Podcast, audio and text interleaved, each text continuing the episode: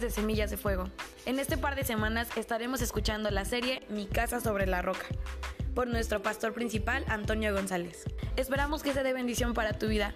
No olvides de compartirlo en tus redes sociales con tus amigos y tus familiares. amén. Iglesia, bueno, pues prepárate, toma tu lugar ahí donde tú estás, en tu sala, en tu recámara. Vamos a escuchar la palabra de Dios.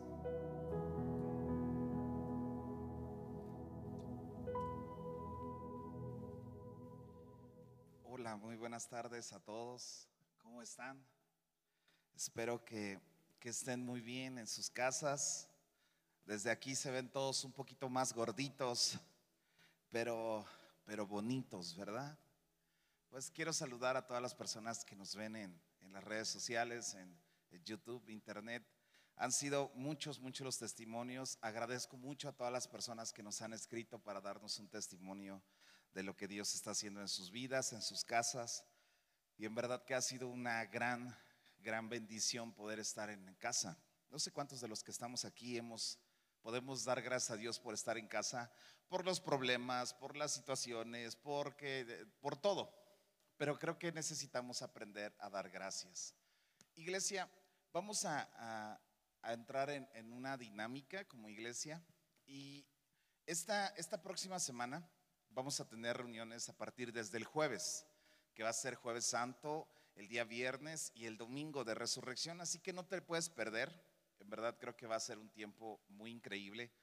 Desde el día jueves, desde el día miércoles, perdón, en la tarde, vamos a tener aquí el, el paquete de la cena del Señor para que tú la puedas venir a recoger. Va a ser el jueves, va a ser el viernes y va a ser el domingo. Así que animamos a todas las personas para que puedan venir a recoger sus paquetes. ¿Sale, iglesia? Ok. Bueno, la próxima semana, después de este fin de semana que, viene, que es eh, la Semana Santa, el siguiente fin de semana vamos a tener un Yo Soy Semillas. Ok. Vamos a orar por sanidad. Vamos a orar por.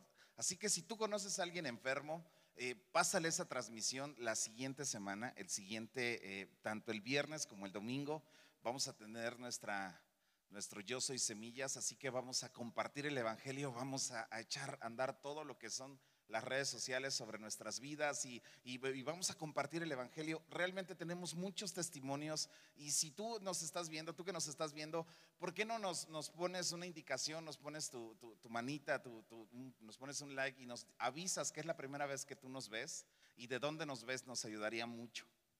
Ok, después de eso vamos a tener una noche de intercesión. Al siguiente fin de semana vamos a tener una noche de intercesión y vamos a estar orando. Prácticamente vamos a estar cerrando así nuestro mes. Pero les vamos a ir dando toda la información. Síguenos en redes, por favor. Así que sé que va a ser de gran, de gran bendición. Ok, pues si estamos listos, vamos a, vamos a escuchar la palabra de Dios. Eh, ahí en tu casa, abre tu Biblia en el Evangelio de Marcos, capítulo 5, verso 21. Esta historia es una de las historias más, más increíbles que en este tiempo para mí está tomando un sabor y un, entendimiento muy bueno. Es la historia de la hija de Jairo y la mujer que tocó el manto de Jesús. Leamos. Pasando otra vez Jesús en una, en una barca a la otra orilla, se reunió alrededor de él una gran multitud y él estaba junto al mar. Y vino uno de los principales de la sinagoga llamado Jairo. Y luego que le vio, se postró a sus pies y le rogaba mucho, diciendo, mi hija está agonizando, ven y pon las manos sobre de ella para que sea salva y vivirá. Y yo, yo, quiero, yo quiero iniciar así. Qué increíble es, ahorita que el, la reunión pasada yo predicaba acerca de llevar a Jesús a la casa. Y una vez más me encuentro con un versículo de la Biblia, con un pasaje de la Biblia, donde encontramos la misma situación. Una crisis en casa, Jesús mismo saliendo, a, perdón, Jairo saliendo a buscar a Jesús para llevarlo a su casa, porque su hija estaba agonizando, estaba a punto de morir y, y estaba muy mal. Y este hombre se postra a los pies de Jesús y le dice, por favor, con tan solo que tú pongas tus manos, ella va a poder vivir. Y encontramos esta historia pero, pero, es como una historia engarzada. No sé si has visto esa, eh, la, la, serie de televisión de, historias engarzadas. Ah, ok, vamos para allá. Sí, acompáñame a ver esta triste historia. ¿Sale? Verso 24. Fue pues con él y le seguía una gran multitud y entonces le apretaban, iban, iban, iba muchísima gente. Pero una mujer que desde hace 12 años padecía de flujo de sangre, había sufrido mucho de muchos médicos y gastando todo lo que tenía y nada había aprovechado antes y le iba peor. Cuando oyó hablar de Jesús, vino por detrás entre la multitud y tocó su manto, porque decía, si tocare tan solamente el manto, seré salva. Dice, y enseguida la fuente de su sangre se secó y sintió que el cuerpo estaba, del cuerpo estaba sana de aquel azote. Y luego Jesús, conociendo en sí mismo el poder que había salido de él mismo, eh, eh, el poder que había salido de él, volviéndose a la multitud, dijo, ¿quién me ha tocado? ¿Quién ha tocado mis vestidos? Entonces sus discípulos le dijeron, ¿ves que la multitud te aprieta y dices, ¿quién me ha tocado? Pero él mirando alrededor para ver quién había hecho, entonces la mujer, temiendo y temblando, sabiendo lo que en ella había sido hecho, vino y se postró delante de él y le dijo toda la verdad. Entonces se le dijo, hija, tu fe te ha hecho salva, ve en paz y queda sana de tu azote. ¿Por qué no oramos, iglesia? Padre, en el nombre de Jesús, yo te doy gracias, Señor, porque una vez más nos damos cuenta que tu palabra puede, puede traspasar cualquier pantalla, Señor, cualquier dispositivo, que tu palabra en verdad no está presa, que tu palabra está corriendo por todo el mundo como nunca antes. Y de eso damos gracias a Dios, Señor. Padre, yo te pido que tú me unjas y me des la unción para predicar esta palabra, pero que en verdad nos hable, Señor. Que de verdad esta palabra nos hable a lo profundo de nuestro corazón. Que no solamente sean palabras de mí, Señor, sino que me unjas para hablar tu palabra. Que me des la gracia, que me des el entendimiento, Señor. Que me des el corazón para hablar de parte de ti. Te lo ruego, Señor Jesús. Amén. Wow, qué historia, qué historia tan increíble podemos ver. Número uno, Jairo saliendo, saliendo en busca de Jesús para, para, traerlo a su casa, eh, para llevarlo con su hija para que sea sanada. Esta mujer, más o menos 12 años, las dos, o sea, la niña tenía 12 años, eh, esta mujer tenía 12 años con el flujo de sangre y tiene muchas representaciones. En algún momento yo ya lo he hablado a la iglesia, pero dentro de las representaciones que tiene esto es de que una niña, una, una mujer, una, una familia joven, ¿sí? En una, en, una, en una familia donde hay señoritas, donde hay niños pequeños, los hijos son pequeños, el papá tiene que aprender a traer a Jesús a la casa. Sí, el papá tiene que aprender a, mostrar a Jesús y, y a traer a Jesús al hogar. Pero cuando ya las mujeres son grandes, esta mujer dice que tenía 12 años ya con flujo de sangre, esta mujer tiene que venir ella a buscar. Cuando ya, ya las personas ya crecen, ya maduran según la situación en la que estén, tiene que venir a buscar ella a Jesús y se tiene que arrastrar y, se tiene que, inclinar y tiene que ir ahí doblada y toda y, tiene que ver con, con, las personas que buscamos a Jesús de una u otra manera que nuestras vidas están acabando. Y, y, toca esta mujer a Jesús. Pero ve, ve toda esta historia, por favor. Necesito que tú veas esta historia. Una, tienen que ayudarla porque es pequeña. Otra, tiene que arrastrarse porque ya es grande y no tiene quien la defienda. Y esta es una representación de dos tipos de iglesia. Las iglesias jóvenes y las iglesias grandes tienen que aprender a, buscar a Jesús. Las familias grandes, las familias pequeñas tienen que aprender a buscar a Jesús para ser sanadas. Porque tanto las iglesias jóvenes como las iglesias viejas se enferman. Las iglesias que, que, nosotros representamos parte del cuerpo de Cristo, pero ahorita en esta crisis nos damos cuenta que hay muchas iglesias enfermas, muchas familias enfermas, muchas familias que están pasando situaciones adversas, que están pasando situaciones y las dos no saben buscar al Señor. Encontramos familias que se han enfermado, que han pasado crisis familiares y no saben cómo resolverlas porque Jesús no está en casa.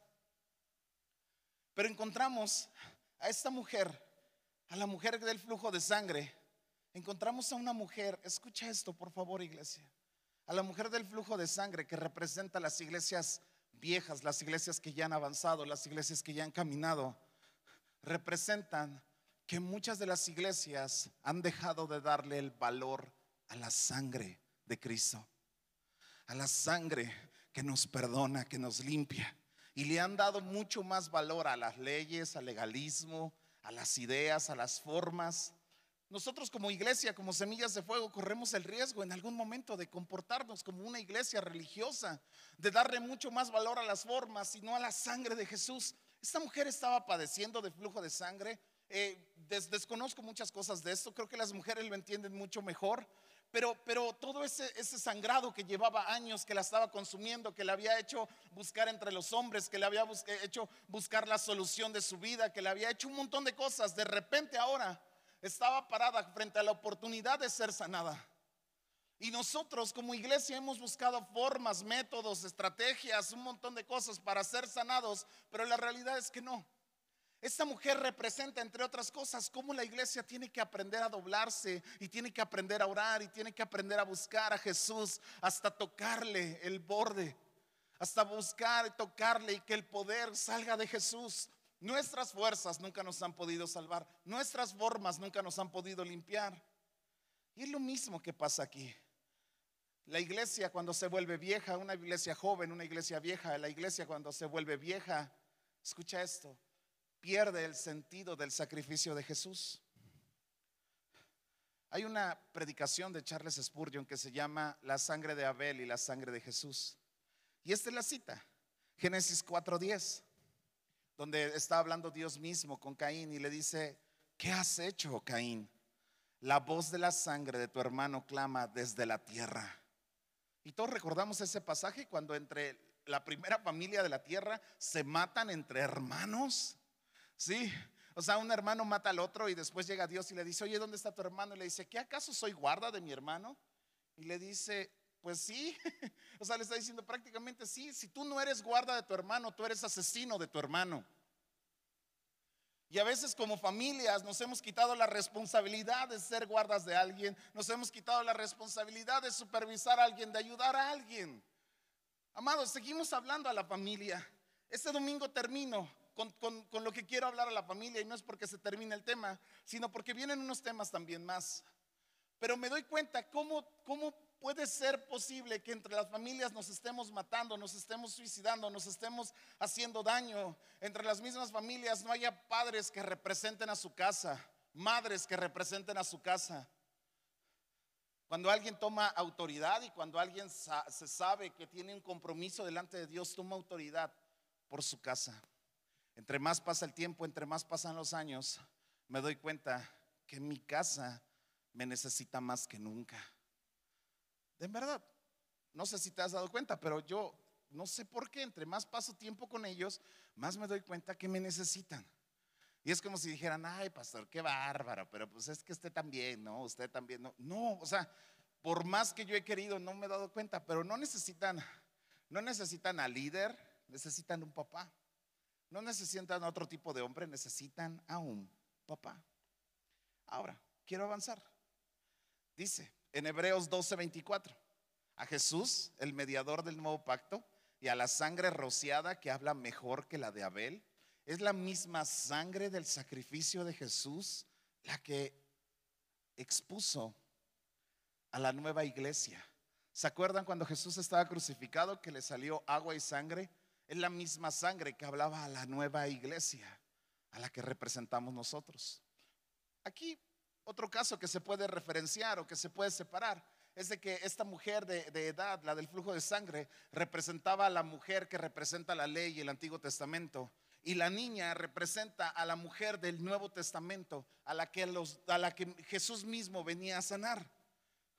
Y representa este tipo y, pone este tipo de escenas, pero la realidad es que son familias representadas, sanadas por el mismo Jesús en diferentes crisis. Una crisis larga y una crisis de una niña que acaba de nacer. Y esas somos las iglesias hoy en día. Yo puedo ver iglesias de muchos años eh, enfermas y a punto de morir, como iglesias nuevas enfermas a punto de morir. Yo escuchaba una estadística y muchas decían, muchas iglesias van a, desaparecer después de que pase lo del coronavirus. Yo decía, no puede ser posible. Porque muchas iglesias se llamaron a ellas mismas, muchas iglesias no están buscando a Jesús como deberían de buscarla. Y muchas familias se van a destruir porque no van a buscar a Jesús. Y no están entendiendo el tiempo de crisis y el tiempo de problemas en el que tú y yo estamos viviendo. Ahora, quiero avanzar. Jesús le dice, hija, tu fe te ha hecho salva, ve en paz y queda sana de este azote. Verso 35. Y mientras él aún hablaba, vinieron de la casa del principal de la sinagoga diciendo, tu hija ha muerto, ¿para qué molestas más al maestro? Pero Jesús luego que oyó lo que se decía, dijo el principal de la sinagoga, no temas, cree solamente. Y no permitió que le siguiese nadie, sino Pedro, Jacobo y Juan, hermanos de Jacobo. Y vino a la casa del principal de la sinagoga y vio el alboroto y los que lloraban y lamentaban mucho. Y entrando les dijo, ¿por qué se alborotan y lloran? La niña no está muerta, sino duerme. Ahora, e-, era el principal de la sinagoga, vamos a decirle que era como que el pastor de la iglesia de, esa zona, ¿sí?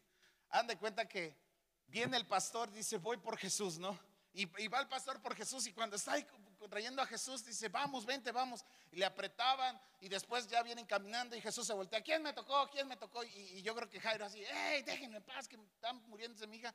Y, ya en, otra versión dice que Pedro se dijo, y, estás viendo que estamos apretados y tú preguntas que quién me tocó, que quién sabe qué. Y ahí, bueno, un argüende ahí, luego la mujer dice, yo te toqué, y yo creo que Jairo, ajá, ya, vámonos, vámonos, Jesús, vente, vente, vente, vente. Y, se lo quitaban, ¿no? Y se regresaba, y yo creo que Jairo estaba mano. Y ya se le quedaba viendo y ya, ¿ya Jesús? ¿Ya? O otro rato. Tú ahí me dices, ¿no? Y ya Jesús le dice, vámonos. Y llega uno de la casa de, de Jairo así, ya no traigas al maestro, ya se murió tu hija. Y yo creo que, yo creo que si yo hubiera sido Jairo, ¿sí? Yo le hubiera hecho. Y yo creo que Jairo pues oyó la noticia y dijo, no, pues ya se murió mi hija, ya. Ya le dice, pues ya no vayas. Y Jesús le dice, no, no, no. Cree, solamente cree. Vamos. Llegan y llegan a la casa de Jairo. Y estaba toda la iglesia ahí congregada, ¿sí? Porque dice, o sea, escucha esto, o sea, ve, ve, dice, y vino a la casa del principal de la sinagoga y vio el alboroto y a los que lloraban. No creo que el alboroto fueran dos. Yo creo que el alboroto eran un montón. ¿Cuántos calculan? ¿20, 30? ¿Sí? Miren, si Jairo tenía el grupo de alabanza que nosotros tenemos en la iglesia, tenía como 184 personas, ¿sí? O sea, tenía la banda Limón y a la banda El Recodo ahí, ahí unida, cantando, ¿me entiendes? Si nada más estaban los de la alabanza, los de cocina, que son un montón y que comen un montón. Sí, imagínate, vamos a hacer la cuenta los de cocina, ¿sí? Todas esas hermanas que cómo les gusta el chisme. Ah, no, no es cierto, hermana, les mando un beso. Ok, los sugieres, ¿sí? Que nada más están parados ahí que parecen policías de Oxo, ¿me entienden? O sea, están para que no pase la gente y no haga ruido y nunca se dan cuenta. Ok, es otro tema. Ok, imagínate que eran como, ¿con cuántos sugieres tenemos nosotros? Como treinta y tantos sugieres tenemos, ¿sale? Ahora imagínate que tenía sembrados Jairo también, ¿sí? O sea, de, esos que comen un montón, ahí, bueno, eran otros pocos. ¿Quién más te gusta? Los de tiendita, ¿sí? los de librería, ¿sí? Los de medios, o sea, todos esos tenía Jairo, ¿me entiendes? Y ya de ahí la congregación. Ok. Ah, las maestras, las mises del colegio, si tenía colegio Jairo, ¿me entiendes? Todas las de ánimas, las de centro, todas, todas, todas, ya, sabes. O sea, hay un montón de gallineros de mujeres y todas ahí el alboroto. Yo imagino que eran como 100 personas, ¿ok? Dice que todas estaban llorando y todas estaban lamentando muchísimo. Y entrando les dijo, oigan, pero espérense, quiero hacer una. Las de cocina lo dije en broma, porque ahorita han de estar ahí todas bien enojadas. Ustedes saben que las quiero mucho a todas, a todas a la de la caja, a las que cocinan, les amo, ¿sale? Ya me redargulló el Espíritu Santo, yo les amo, ok. Dice, y entrando les dijo, ¿por qué se alborotan así, chicas de cocina? Y lloran así, chicas de la tienda. La niña no está muerta, sino duerme. Y hasta ahí, pues como que está todo lógico, pero ve el versículo que sigue. Dice, y se burlaban de él mas él, echando fuera a todos, tomó al padre y a la mamá de la niña y a los que estaban con él, a Jacobo, a Pedro y a Juan, y entró y estaba la niña. Pero hay una versión donde dice que tomó a Jacobo, a Pedro y a Juan y cerró la puerta por los que se burlaban.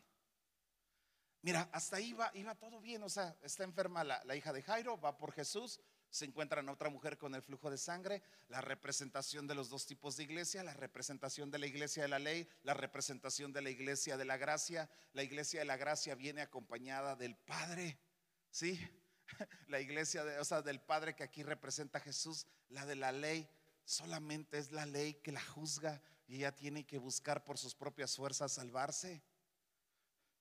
Pero ahora nos topamos con que está la iglesia reunida en casa de un pastor. Y entonces, escucha esto, la gente se burlaba cuando dijo, esto no está muerto, esta familia no está muerta, pero la gente se empezaba a burlar. Y este es el tema del que te quiero hablar. Jesús cuando cierra una puerta, dice Apocalipsis, que cuando Él cierra una puerta nadie la puede abrir. Y que cuando Él la abre nadie la puede cerrar. ¿Y sabes qué referencia es de esta cuando se cierra la puerta? Yo nunca había visto la relación, pero hay una relación muy estrecha en esto. De que cuando dice que se cierra la puerta y dice que todos, todos estaban así burlándose, o sea, del, llanto pasaron a la burla, del alboroto pasaron a, ¡Ja, ja, estás loco, ¿qué te pasa? ¿Me entiendes? A la crítica, al señalar, al juzgar, al hacer ese tipo de cosas.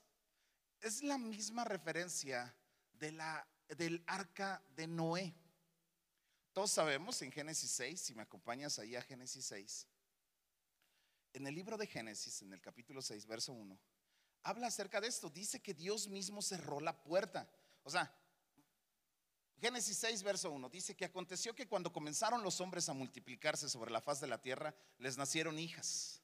Y viendo los, hijos del Dios que los hijos de los hombres eran hermosas, tomaron para sí mujeres, etcétera, etcétera, etcétera. Verso 9. Estas son las generaciones de Noé. Varón justo, era perfecto en sus generaciones. Con Dios caminó Noé. Y engendró Noé tres hijos, Sem, Cam y Jafet. Y se corrompió la tierra delante de Dios y estaba la tierra llena de violencia. Y miró Dios de la tierra que se estaba corrompiendo porque la carne había corrompido su camino sobre la tierra. Y dijo Dios a Noé, he decidido el fin de todo ser, porque la tierra está llena de violencia a causa de ellos. Y he aquí que yo los voy a, destruir con la tierra. Dice, haz un arca de madera, de, de gofer, y, y, harás aposentos en el arca y la vas a calafatear con brea por dentro y por fuera.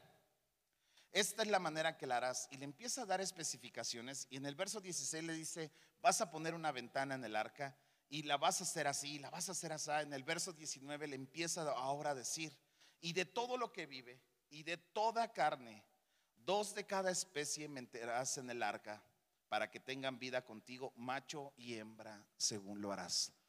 Y dice que Noé estuvo predicando 120 años, estuvo predicando ahí. Él construyó el arca, pero Dios le da una instrucción y le da una dirección y le dice, vas a calafatearla por fuera y por dentro. Una interpretación de calafatear es sellar. Y lo único que puede sellar una casa, una familia, es la oración. Y Dios le da esa instrucción a Noé y cuando le da esa instrucción a Noé, después le dice, yo voy a convocar a los animales. O sea, Noé no anduvo correteando a todos los animales para meterlos al arca, fue el Espíritu Santo mismo que los trajo al arca. ¿Sí me explico? Y, y esas de las cosas que, que tú y yo necesitamos entender. Si yo me pregunto, ¿qué tipo, si yo, si ustedes me preguntan a mí, pastor, ¿usted qué tipo de animal sería, sí? Si estuviera en el arca, si todos fuéramos los animales del arca. Sí, sí, el, arca representa una familia, o sea, representa a la persona que fue llamada por Dios, a la familia que fue llamada por Dios y a los que fueron convocados por Dios. Y toda casa está instituida así, ¿ok? El arca de Noé representa la casa de la salvación, pero si dentro de la casa de la salvación hay personas que se están burlando de la casa de la salvación, va a pasar esto. Lo mismo que hizo Jesús llega y les dice, hey, no lloren, no lloren, no va a pasar nada. O sea, la niña no está muerta, sino está dormida. Y de repente todo el mundo se empieza a burlar de él. Entonces Jesús no habla con los que se burlan, no se habla con los burladores. Jesús cierra la puerta y solamente mete a sus cercanos y a los padres de la niña. Pero imagínate esto, en el arca, mucha gente en las casas, en las familias, está alterado. Muchas veces en las familias es los peores problemas que tiene el hombre vienen de casa. Porque los problemas externos sí nos afectan, pero nunca como los problemas internos, nunca como los problemas verdaderos de casa. Ahora, si yo te pregunto, dice que Dios mismo cerró la puerta y, me llama la atención porque dice que Jesús aquí cierra la puerta y es como que en las únicas, esta versión no lo dice, hay otras versiones que lo dice, que Jesús cerró la puerta, dejó a todos afuera, sacó a todos y solamente dejó a los que con los que quería estar. Y es lo mismo en el arca. Noé estuvo predicando y un montón de gente no le hizo caso, se burlaban de él. Aunque él era un pregonero de justicia, dice que la gente se burlaba de él y de lo que estaba haciendo. Entonces Dios mismo cierra la puerta y no los deja entrar. Y esto es increíble, amados. Esto es increíble. Esto es algo que tú y yo necesitamos mirar. Quiero hacer esta representación. En la iglesia o en una familia, cuando estamos dentro del arca de salvación, las serpientes, porque imagínate, era una bronca tantos animales, y yo siempre me he preguntado, ¿entonces no se comían entre ellos? No, no se comían entre ellos, pero de veras, o sea, el león no se comía a las gallinas o, a los venados, no, todos convivían en paz. ¿Sabes qué representa esto? Que en la iglesia, a pesar de quienes somos, podemos convivir en paz. Una casa que Dios mismo ha cerrado, ha sellado, pueden convivir en paz. La serpiente, ahí no tenía efecto su veneno. La serpiente ahí no podía hacer daño. ¿Quiénes serán las jirafas de las iglesias? ¿Quiénes serán las serpientes de las iglesias? ¿Sí? Y las jirafas no son las hermanas altas que hay en la iglesia, ¿sí? No es la pastora que está alta, no, ella no es la jirafa. ¿Sabes quiénes son las jirafas? Las que están así en el culto. Ay, mira, aquel, aquel no había venido. Ay, mira. Ah, ya, ah, mira, mira. Ay, esa hermana se ve que es bien chismosa. Ya, me imagino así, las jirafas van a estar, el día que regresemos van a estar, mira esa hermana, cómo engordó en la cuarentena. ¿Me entiendes? O sea, ¿quiénes son las, las, llenas en las iglesias? ¿Sí? Los burlones, ¿sí? Los que nada más están burlando, ¿sí? Yo estoy viendo varios, yo estoy viendo varios aquí. ¿Quiénes son las tortugas en las iglesias? ¿Sí? Los que son lentos para todo, pero aguantan los golpes, aguantan los golpes y siempre están. Los loros, ¿quiénes son los loros en las iglesias? Miren, los loros vuelan, no vuelan alto, vuelan bajo y hablan mucho. Son las personas que hablan mucho y hacen poco. Las águilas son las que casi no hablan, pero hacen mucho. ¿Sí? Los leones, ¿quiénes son los leones? Los leones no son los más fuertes, porque si tú ves un león peleando contra un elefante, eh, eh, siempre, yo siempre he dicho, pues el elefante le puede ganar al león, ¿verdad? Pues nada más se le echa encima y lo mata. Ok, los leones no son los más fuertes, pero son los que tienen mejor actitud, son los líderes, son los que motivan a los demás a seguir a Jesús, son los que siempre están inspirando a los demás a pesar de todos los problemas y a pesar de todas las circunstancias. Y es el mismo, escucha esto, es el mismo león de la tribu de Judá, el que nos inspira, el que nos lleva, el que nos anima y el que hace cosas en nuestras vidas. Pero si tú me preguntas, pastor, ¿y usted si fuéramos, si fuera alguien más Noé y usted fuera un animal en el arca, ¿qué animal sería? Y yo la verdad, yo quisiera ser el burro, ¿sí? No por burro en sí, aunque a veces soy un poco burro, pero yo quisiera ser el burro. Y a lo mejor diría alguien, ay, pastor, ¿a poco no le gustaría ser el león? Sí, quiero ser el león en mi trabajo, en el liderazgo, en todo lo que hago, quiero inspirar. Pero en mi casa quiero ser el que se pone para que entre Jesús a mi casa. Yo quiero aprender a llevar a Jesús a mi casa. Yo no quiero ser ningún otro animal. Yo quiero aprender a hacer el que en casa, mis hijos en casa no necesitan un pastor, necesitan un papá. Sus hijos en casa no necesitan al ingeniero, al, al, licenciado, al administrador, a la contadora, al arquitecto. Sus hijos necesitan un papá, una mamá. A nuestros hijos no les interesan nuestros títulos, nos interesa, les interesa esto Creo que muchas veces hemos confundido lo que hacemos con lo que somos. Y a mí me encanta pensar, escucha esto, me encanta pensar que mi vida puede servir para que Jesús camine y entre en ella. Creo que no podemos nosotros pelear estas batallas con nuestras propias fuerzas. Creo que necesitamos cambiar nuestra manera de ver las cosas. Avanzo. Verso 41 de Marcos, Marcos 5.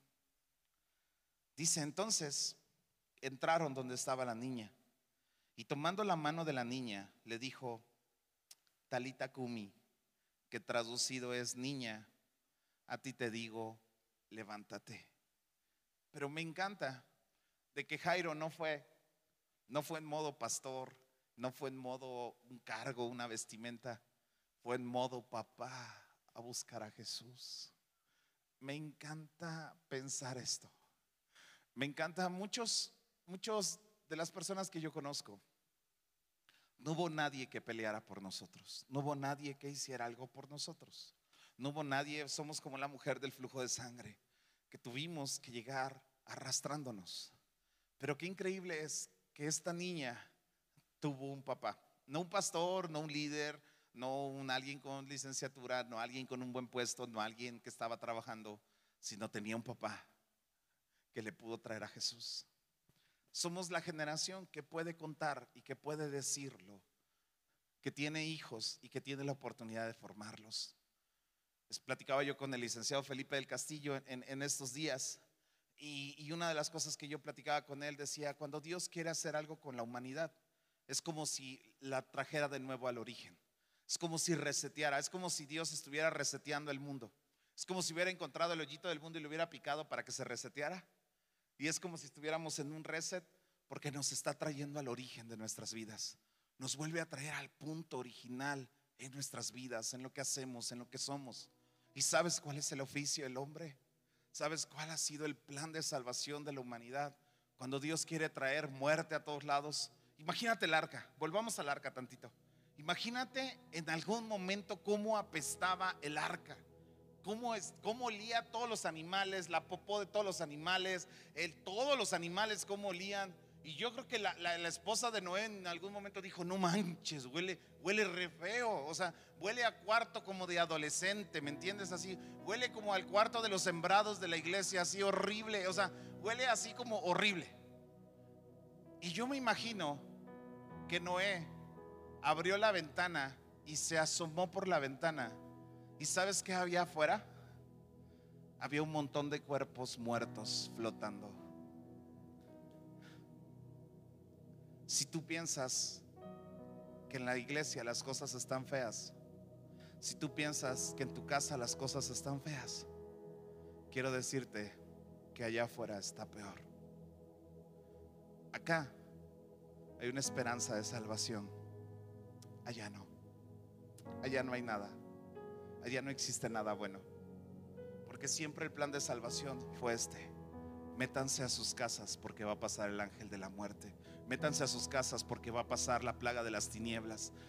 Y en la casa de ellos había luz. no, no, saquen a sus animales porque entonces eh, eh, eh, les va a caer granizo y los va a matar. ¿Sí me estoy explicando?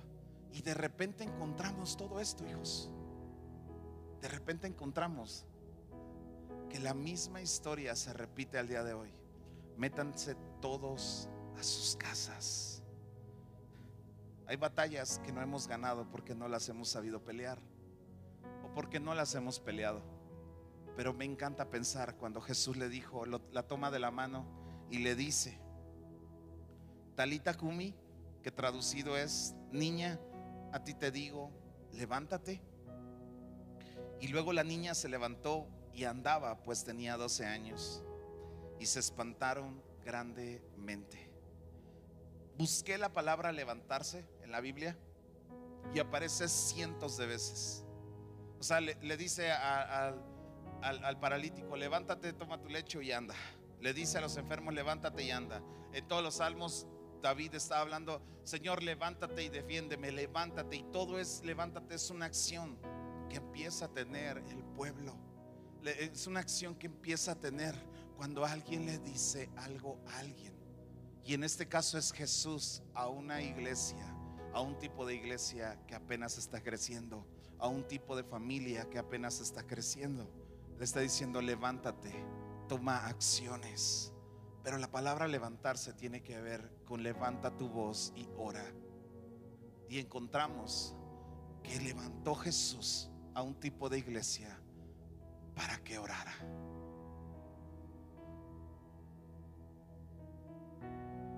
¿No será que es lo mismo en este tiempo? Que Dios está provocando todas estas crisis, porque estamos hablando de varias crisis. Sí, la crisis del tiempo de Noé para, para guardarse una generación para él. La, la crisis de la casa de Jairo para levantar una niña que orara. La crisis de una mujer con flujo de sangre para que orara. Y en todo momento la está levantando. Charles Spurgeon dice que pedir es la regla del reino. Cuando alguien pide algo a Dios, Dios le bendice. Dios mismo no eh, eh, eh, eximió a su Hijo Jesús de la oración. Y tú puedes encontrar muchas veces a Jesús que estaba orando. Y muchas veces oró por toda una noche, muchas veces oró por mucho tiempo. Y de repente encontramos a Jesús en la oración. Y cuando Él está orando, cuando Jesús está orando, dice que se levantaba e iba a hacer algo. Hablamos de la casa sobre la roca. Hablamos de cómo edificar una casa. Hablamos de desintoxicar una casa. Hablamos de traer a Jesús a una casa. Pero ahorita hablamos del propósito que tiene también una casa. Y una casa tiene que aprender a levantarse de la condición en la que está. ¿Cómo encontraste tu casa? ¿Derribada? ¿Tirada? ¿Caída? ¿Cómo encontraste tu casa? ¿En un mal estado? ¿Con carencias? Levántate, papá. Levántate, mamá. Hijos que sus papás no son cristianos, es el momento de levantarse, es el momento de hacer algo, es el momento de pedirle a Dios, es el momento donde tú dices, ok, está todo, así este es el recuento de los daños, ok, voy a empezar a orar, necesito empezar a dirigir mi vida. Mateo 7, 7 dice, pedir y se os dará, buscar y vamos a encontrar, llamar y se nos va a abrir. Porque todo aquel que pide recibe y el que busca halla y el que llama se le abrirá. ¿O qué hombre hay de nosotros que si su hijo le pide un pan le dará una piedra? ¿O si le pide un pescado le dará una serpiente? Pues si nosotros siendo malos sabemos dar buenas dádivas a nuestros hijos, ¿cuánto más nuestro Padre que está en los cielos dará buenas cosas a los que se las pidan? Y, y esta palabra es de pedir, buscar y llamar. Es una constante. O sea, dice, el que pida y es como un presente continuo. El que pida, siga pidiendo. El que busca, siga buscando. El que toca, siga tocando. Porque al que, se le, al que toca se le abre y recibe algo. Y es el momento donde Jairo empezó, empezó así como que estaba Jesús. Jesús, vamos a mi casa. Jesús, vamos a mi casa. Jesús, Jesús. Y de repente llega Jesús y dice, ¿ustedes se están burlando de que no se puede edificar una casa? Lo sacó y cerró la puerta se metió con los padres, se metió con Pedro, se metió con, Jacobo, con Juan. Les dice, ahora sí vamos a orar. Toma de la mano a la niña y le dice, Talita Kumi, levántate. Y después dice que le indicaron que le dieran de comer. Dales alimento a tus hijos. Empieza a pedir por tus hijos, empieza a pedir por tu casa, empieza a pedir por los tuyos. Porque esta es la oración que Dios quiere que hagamos. Esta es la manera en que Dios quiere levantar a nuestras casas. Este es el tiempo donde nosotros tenemos que aprender a orar. Porque dice la palabra de Dios, al que me esté pidiendo yo le voy a dar algo. Pero al que no me pida, mira, este es, este es el, el problema de la gracia. Voy a decirlo así. Que como recibimos algo sin merecerlo Muchos de los que estamos escuchando esta predicación en cualquier lugar, en cualquier parte que estemos escuchando esta predicación, tú has recibido cosas, y niégamelo, si no, tú has recibido cosas que ni siquiera has orado. Sí, lo voy a decir una vez más. Tú has recibido cosas, tú tienes la familia que tienes, tú tienes la esposa, el esposo, los hijos, el trabajo y mucho de lo que tú tienes nunca lo has orado. Y esta es la condición de la iglesia de estos tiempos. Somos como niños mimados. ¿Sí me estoy explicando? Somos como padres piratas. No sé si me estoy explicando con esta expresión. O sea, somos personas que como papás no hemos hecho nada. Somos pastores piratas, somos pastores chinos, somos, somos papá y mamá chinos, ¿me entiendes? Somos como el coronavirus, para que me entiendas, o sea, somos tan malos que solamente decimos, sí, gracias a Dios. No, sí, yo siempre doy gracias a Dios. Si tú dieras siempre gracias a Dios, la condición de tu casa fuera diferente. No te mientas, no te engañes. Porque esa no es una realidad.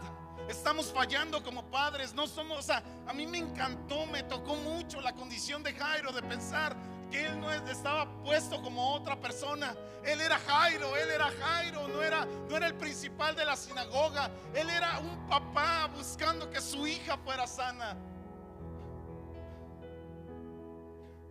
¿Hasta cuándo, papás? ¿Hasta cuándo, familia? ¿Hasta cuándo vamos a orar los unos por los otros? ¿Hasta cuándo vamos a ser agradecidos? ¿Hasta cuándo vamos a ser reales? ¿Hasta cuándo vamos a ser genuinos? ¿Hasta cuándo vamos a ser verdaderos? ¿Qué tiene que pasarnos más? Es el tiempo donde yo siento que Dios está llamando y está diciendo, es el tiempo de que el pueblo, la iglesia empiece a orar. Es el tiempo de que la iglesia se levante en oración. Escuchaba yo un video y veía yo un video de Lou Engle. Este hombre está diciendo, pues en, Brasil ahorita vimos como, como en reuniones en estadios masivas, tres estadios, el mismo día, llenos de jóvenes. Más de 10 mil jóvenes se apuntaron para irse de misioneros a, otra parte del mundo. Tomaron los altares de adoración, dirigen la adoración de, Brasil, ¿me entiendes? Pero se levanta luego y dice, pero México va a liderar al mundo en la oración. México va a liderar en la oración. Y eso habla familias que vamos a empezar a orar que va a ser algo genuino, algo que nace desde lo profundo. Pero ¿cómo queremos orar por el mundo entero si por nuestra familia no oramos? Nos estamos engañando a nosotros mismos. Estamos fallando a nosotros mismos. Como hijos no oramos, ya no hay una cultura de oración. Ahora tenemos el tiempo, pero tampoco oramos. Ahora tenemos el tiempo, pero tampoco leemos. Ahora tenemos el tiempo para tomar las cosas por los cuernos y cambiarlas. Estás enfrente de tu casa, estás en tu misma casa enfrentándola. No es tiempo de cambiarla, no es tiempo de hacer algo para que esto se transforme. Quiero orar, quiero orar, quiero que oremos, iglesia.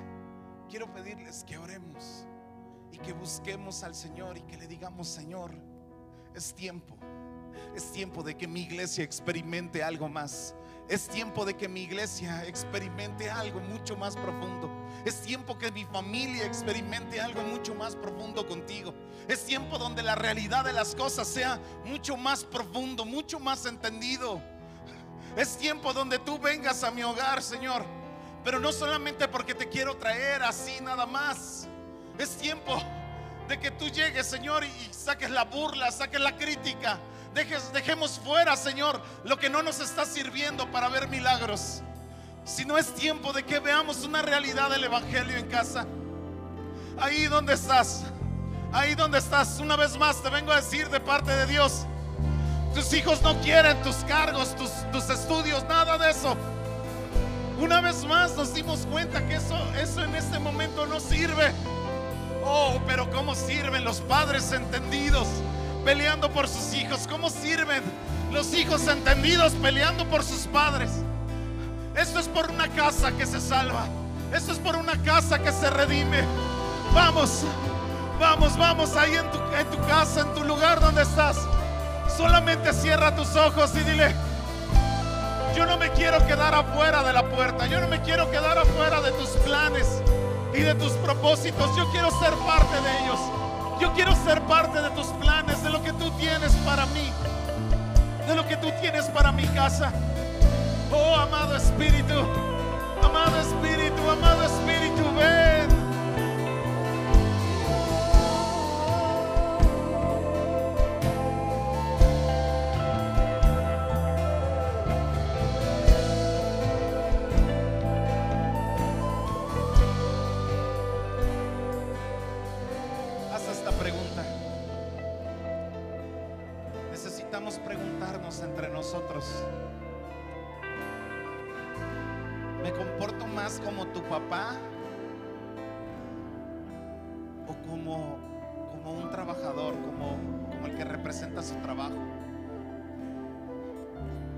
Pregúntale a tus hijos.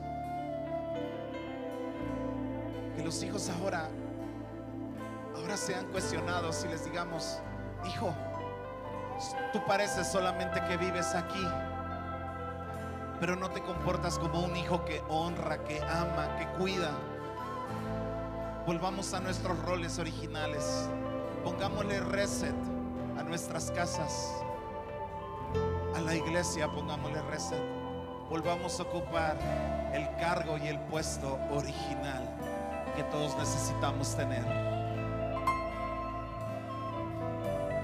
Empieza a decir que cada quien en casa empiece a decir su función dentro de casa. Que cada quien pueda levantar y pueda decir, yo quiero ser, yo quiero ser un buen hijo. Yo quiero ser un hijo obediente, yo quiero ser un hijo que hace cosas. Yo quiero ser un hijo que participa dentro de la casa, dentro de los quehaceres, de los cuidados.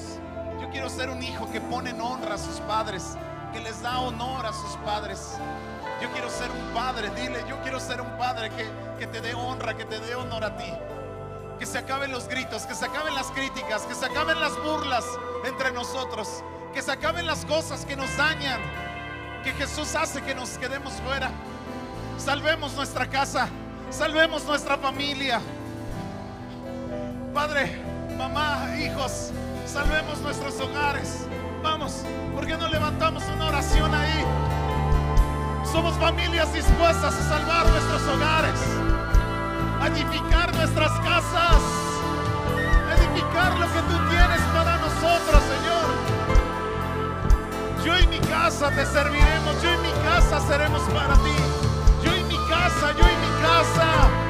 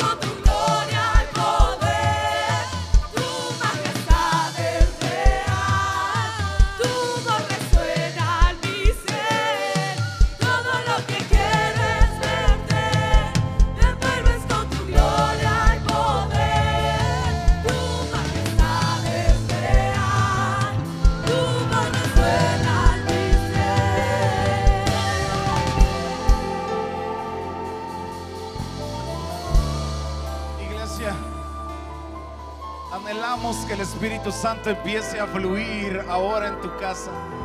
Anhelamos que el Espíritu Santo y rogamos al Espíritu Santo que se empiece a mover ahí en el cuarto donde estás. Vamos, vamos, si quieres levantar tu voz con nosotros. Y ahí en tu casa, ahí en el cuarto donde tú estás. Ahí donde están todos, Señor, dile. Ven, Señor.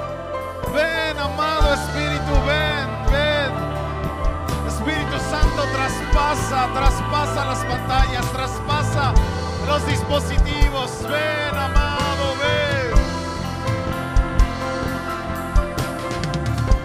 Oh, toca, amado Espíritu Santo, toca, toca cada familia, toca cada corazón en el nombre de Jesús.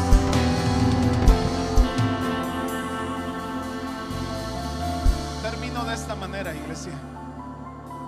Algún momento vino una mujer con Jesús que traía a su hija que estaba endemoniada y le dijo, le dijo, mira, tus discípulos no me dejan acercarme, de hecho me, me corren, me piden que me vaya.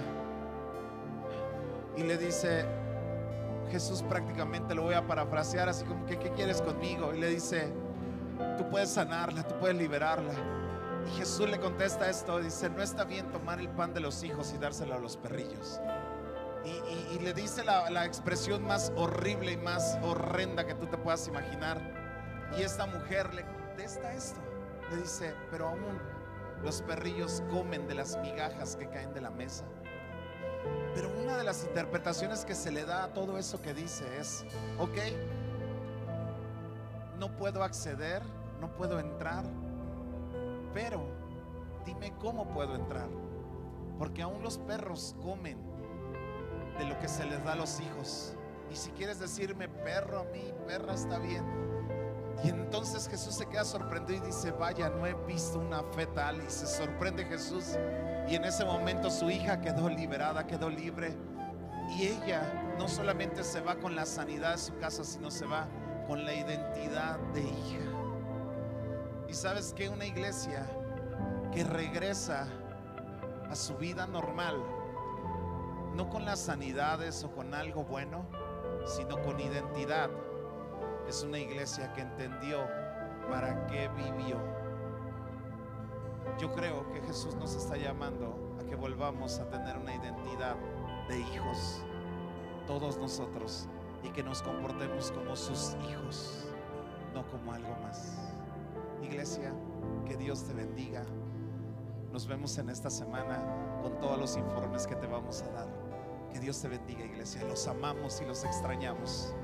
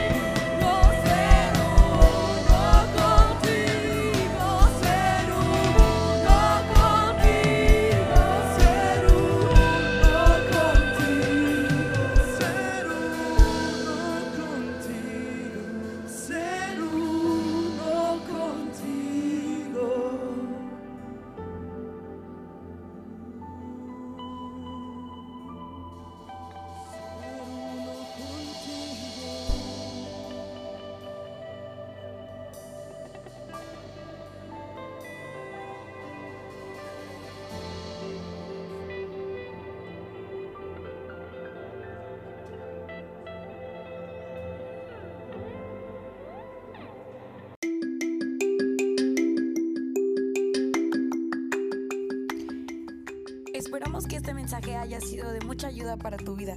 Síguenos y comparte este mensaje en redes sociales, con tus amigos y tus familiares. Es momento de ser luz. Nos vemos pronto, iglesia. Te amamos.